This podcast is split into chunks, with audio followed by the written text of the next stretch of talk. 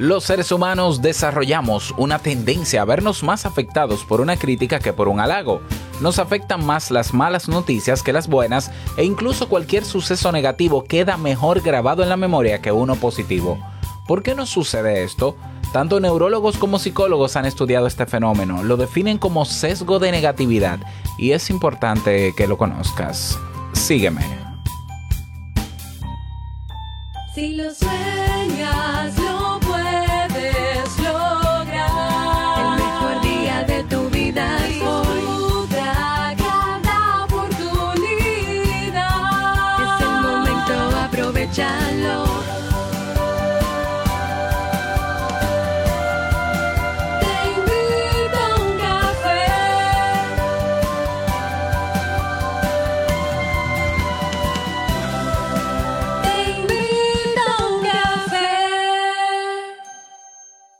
Y ahora contigo, Robert Sasuki, consultor en desarrollo humano y emprendimiento.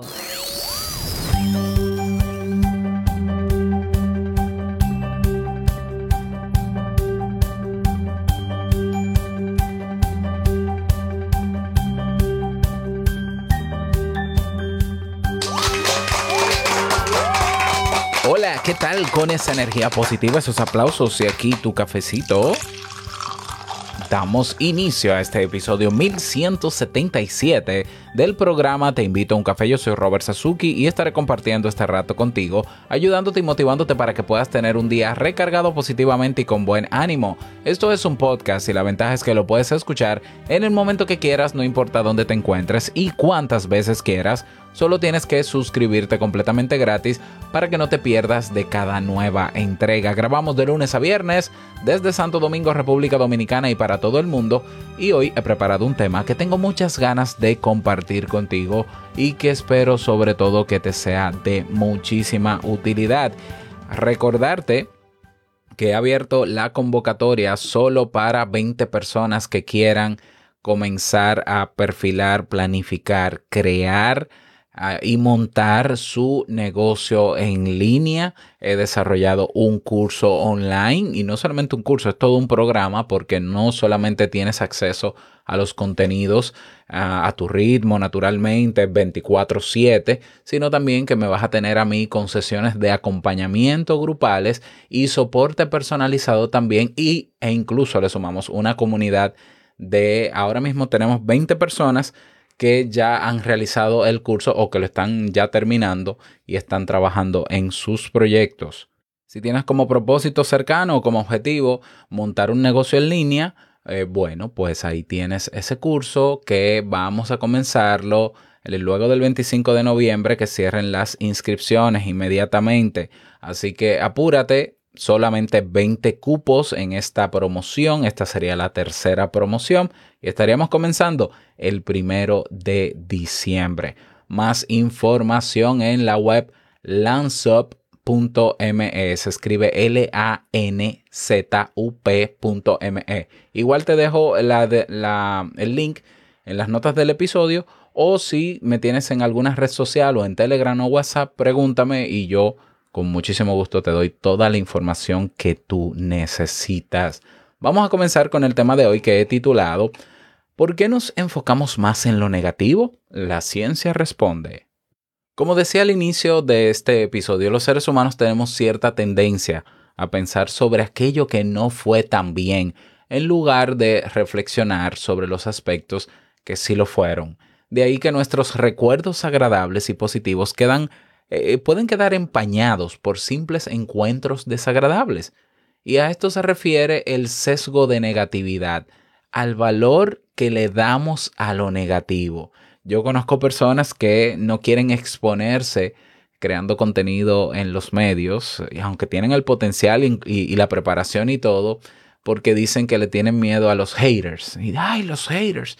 Yo digo, pero es que de 100 contenidos que tú haces o de mil personas a las que tú puedes llegar con tu contenido, aparece un hater. Entonces, ¿por qué temerle a uno entre mil personas, por ejemplo? Y bueno, esto, eso puede responder a este sesgo, ¿ya? Este sesgo explica las razones también por las que los eventos traumáticos y las experiencias negativas permanecen más tiempo y parecen afectarnos más que las positivas. Parece que estas experiencias más o menos desagradables tienden a volverse más intensas en nuestros pensamientos. Conozcamos un poco más sobre las bases evolutivas de acuerdo a algunos autores. En muchas ocasiones una mala noticia nos produce mucho más impacto que una buena o incluso puede que las críticas nos afecten mucho más que, un, que los cumplidos. Es decir, ante muchos cumplidos, una crítica puede hacerte sentir mal. Y yo siempre digo, no, pero si de 100 cumplidos hay una crítica, ¿cuál es el problema? yo siempre veo el porcentaje que, que es positivo, pero yo también, eh, como ser humano, eh, tengo esa tendencia, porque yo creo que todos tenemos esa cierta tendencia, a, a amplificar lo negativo, aunque sea uno, ¿ya? Una explicación para esto la tiene o la propone el neurocientífico Rick Hanson, eh, autor del libro El cerebro de Buda, que ha sido avalada por muchos otros investigadores sobre el origen del carácter evolutivo de este sesgo de negatividad. Recuerda siempre que sesgo es sinónimo de error, de, de error, ¿ya? Y estamos hablando de un sesgo cognitivo que sería un error en la manera en cómo procesamos la información que viene de fuera. ¿Ya? Entonces, este se llama sesgo de negatividad. Según Hanson, este sesgo de negatividad es una consecuencia de la evolución por la que nuestros antepasados aprendieron a tomar decisiones inteligentes en situaciones de alto riesgo. Entonces, este tipo de decisiones fueron las que les hicieron sobrevivir el tiempo suficiente para garantizar la siguiente generación. Era cuestión de vida o muerte. Por tanto, los individuos que vivían en sintonía con los posibles sucesos peligrosos tenían más probabilidades de sobrevivir porque estaban más alerta, naturalmente. Con el tiempo, según este autor, la estructura cerebral se adaptó de forma muy lenta para prestar más atención a aquello que despierta alertas en nosotros, es decir, la información negativa o potencialmente negativa que a la positiva. Es como si el cerebro se viera las, las, informaciones positivas como válidas y como, como, como la norma, eh, es decir, como no despierta alerta la información positiva, pues no hay que preocuparse por ella, no hay que prestarle mucha atención. Generalmente cuando hacemos algo esperamos siempre que todo sea positivo y cuando pasa, pues nos sorprende no nos sorprende. Y entonces, si es negativo es diferente porque tú no esperas cuando vas a hacer algo que pase algo negativo, aunque se pueda tener el temor, pero el temor lo que hace es despertar una alerta para luego tú tratar de hacerlo lo mejor que puedas, eso, para tener el resultado positivo y no el negativo. Por eso también afecta tanto lo negativo, ¿no? El, el resultado negativo, la crítica negativa. ¿ya? Por eso nosotros en nuestra memoria tendemos a recordar más fácilmente situaciones negativas de nuestra vida, ¿ya? Entonces, las diferentes investigaciones parecen estar de acuerdo en que este sesgo de negatividad se desarrolla en la primera infancia. Alrededor del primer año, la atención de los bebés cambia de las expresiones faciales positivas a enfocarse más hacia los estímulos negativos. Veamos las bases biológicas. En los estudios realizados por el psicólogo John Casiopo sobre el procesamiento neuronal del sesgo de negatividad, se ha podido comprobar que la respuesta del cerebro a, a estímulos sensoriales, es decir, que vienen de los sentidos, cognitivos, que vienen en nuestra forma de pensar, y motores en nuestro comportamiento, negativos, que la respuesta del cerebro a estos estímulos negativos provocan una activación mucho mayor que los positivos, especialmente en la corteza cerebral. ¿Ya? También parece influir mucho en la motivación con la que se completa una tarea. Es curioso que nos motiva mucho más una tarea que suponga evitar una experiencia negativa que la motivación que le ponemos a una tarea cuando el premio es un incentivo positivo. Por su parte, el enfoque evolucionista otro, otro enfoque más, otro postulado más sobre esto, nos sugiere que esta es tan solo una tendencia que poseemos dirigida a evitar el daño producido por situaciones negativas y que es simplemente una forma a través de la que nuestro cerebro intenta mantenernos seguros y protegidos. Ese cliché, ¿no? Que nosotros siempre decimos de que, ay, lo que vende es el morbo, lo que vende es, bueno, si tú analizas esas noticias o informaciones que tú entiendes que lo que hacen es generar morbo, quizás detrás de esa noticia lo que hay es algún elemento negativo o algún elemento inmoral que está, digamos, vetado por la sociedad, que la sociedad lo ve como algo negativo. Y, y nos interesa, ¿por qué? Porque al, al nosotros enterarnos de esa información o de esa noticia negativa, podemos tener alertas activadas para que no nos pase o para nosotros no caer en eso. ¿Lo ves? Entonces, por eso los noticieros, la mayoría de sus noticias son negativas. Primero, porque llaman más la atención, número uno. Y segundo, porque, ¿por qué llaman más la atención? Porque las personas quieren verla para que no les pase eso, o para protegerse de eso, o para estar al tanto y alerta de eso. Bueno, y parece bien. Tú dirás, bueno, pues qué bueno, ya, ya lo entiendo. Bien, pero, pero el sesgo de negatividad tiene efectos eh, no tan buenos en nuestra vida tampoco, ¿eh? porque aunque parece ser que eh, este sesgo nos ha ayudado a sobrevivir como especie, lo cierto es que en nuestro día, en nuestro día a día, produce efectos bastante indeseables que conviene al menos conocer. Además de afectar a nuestra toma de decisiones y a los riesgos que estamos dispuestos a asumir, este error, este sesgo parece tener también un gran impacto en la forma en que percibimos a otras personas, en las relaciones cercanas. Puede llevarnos a pensar y esperar lo peor de los demás. ¿Ya? ¿Cuántas, ¿Cuántos de nosotros en este momento, en tiempos de pandemia, eh, no, no queremos, queremos evitar el mínimo contacto con los demás? ¿Ya? Físicamente. Y cuando alguien nos invita, ah, que vamos a celebrar un cumpleaños, uno se queda como que, ¿cómo? ¿Cómo un cumpleaños? Pero en estos tiempos, no, pero es que no, es que no es posible. Ya, entonces claro que va a afectar las relaciones porque nosotros estamos en modo alerta. Estamos en modo alerta y nosotros lo que entendemos que puede pasar en un sitio donde se reúnan presencialmente varias personas es algo malo, como evidentemente hay probabilidades de que sí pase. Eso nos ayuda, por un lado, a evitar ese tipo de situaciones, pero por otro lado, eh, nos tensa y nos mantiene ansiosos o con estrés. ¿Ya? Entonces, naturalmente, eh, este sesgo tiene su utilidad, pero no puede ser usado en exceso. O sea, en algún momento nosotros no podemos llegar al extremo de desconfiar de todo el mundo, de no salir, no salir a la calle. Por ejemplo, eh, hay personas que no quieren salir a la calle, y no digo a la calle en tiempos de coronavirus, en general, incluso fuera de esta pandemia, porque dicen que la calle es muy peligrosa. Bueno, pero es que, pero es que si a eso vamos, entonces no vas a salir nunca a la calle. ¿Lo ves? Y tú dirás, bueno, pero es que yo no necesito salir. Claro que necesitas salir, porque es imposible que te quedes todo el tiempo en la casa. Y quedarte todo el tiempo en la casa tiene sus implicaciones psicológicas también. Entonces, en la vida, nosotros vamos a tener que hacer cosas y asumir los riesgos que conllevan, querramos o no, porque es parte de la vida. Si nosotros nos centramos en que todo lo que está afuera es malo y estamos constantemente activados emocionalmente para evitar enfrentarnos a situaciones malas, entonces nos vamos a aislar del mundo. ¿Lo ves? Y eso tampoco es bueno porque entonces viene la soledad. Si no estamos acostumbrados a estar solos o a, a tener esa soledad, nos podemos deprimir. Entonces, como que eres malo.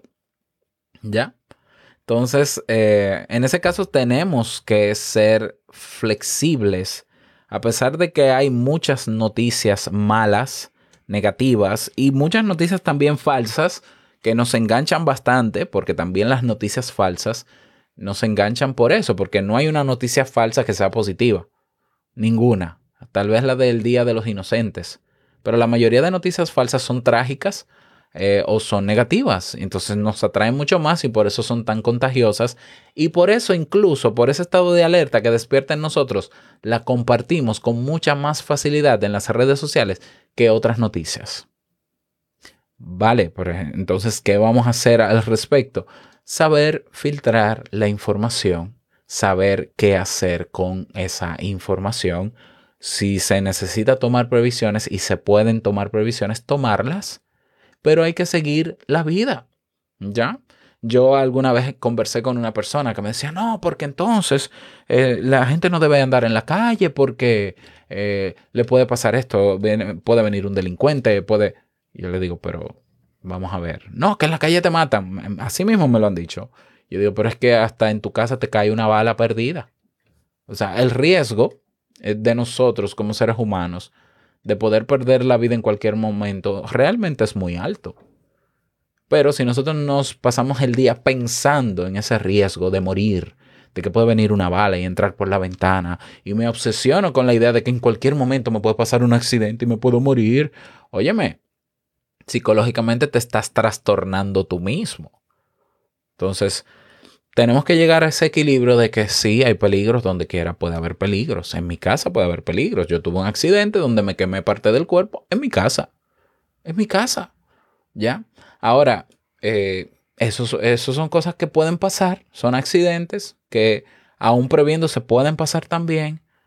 Tenemos que seguir con la vida y tomar las previsiones del lugar y hacer lo que podemos con lo que tenemos. ¿Ya? Y simplemente asumir lo que venga, porque así es la vida de cruda. Ya no de cruel, antes yo decía la vida es cruel, no, la vida es cruda. Cruda quiere decir que no es como no es como tú quisieras que es, es como es y ya. Entonces uno simplemente asume lo que venga. Uno hace lo que puede con lo que tiene y asume lo que viene.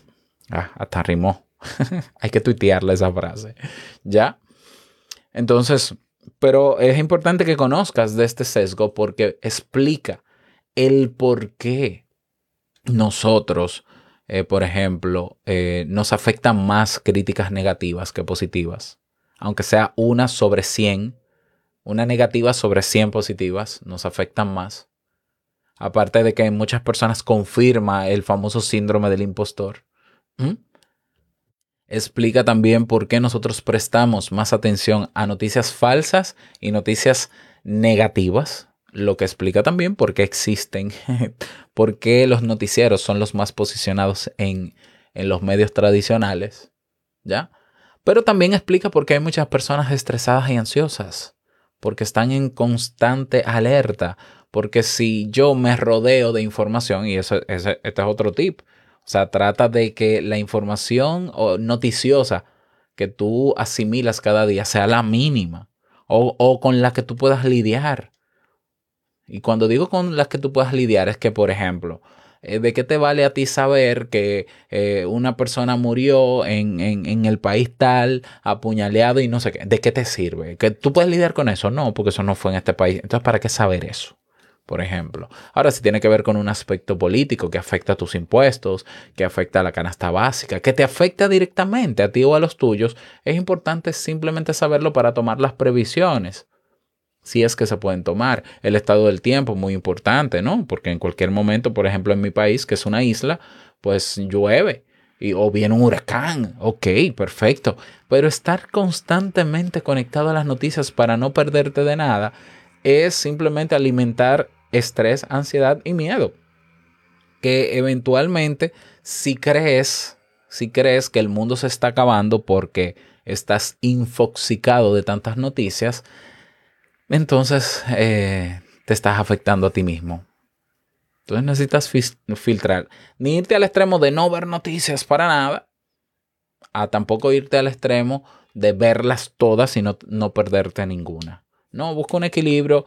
Eh, a final del día, déjame ver qué, qué relevante pasó hoy. Leo rápidamente los titulares, a- es- escaneo para ver qué me afecta a mí directamente y ver cómo yo afronto eso si tiene que ver conmigo. Si no tiene que ver conmigo, a menos que sea una información, una información que me interese por el tema que me interesa, la veo y si no, la dejo pasar, punto. ¿Ya?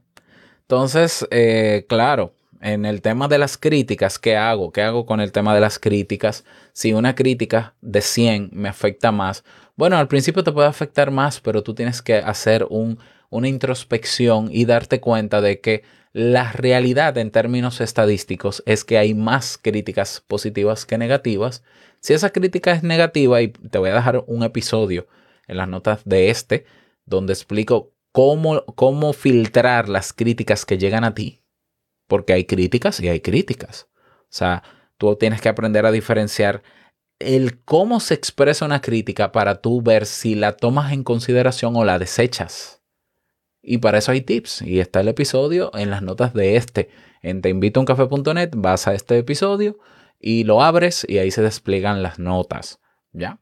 Entonces tú filtras tu crítica y dices, bueno, esta crítica es cierto que es negativa, pero la verdad es que me enseña a corregir algunas cosas de las que hice y me ayudaría a mejorar. Por tanto, la tomo como buena y válida y, y corrijo.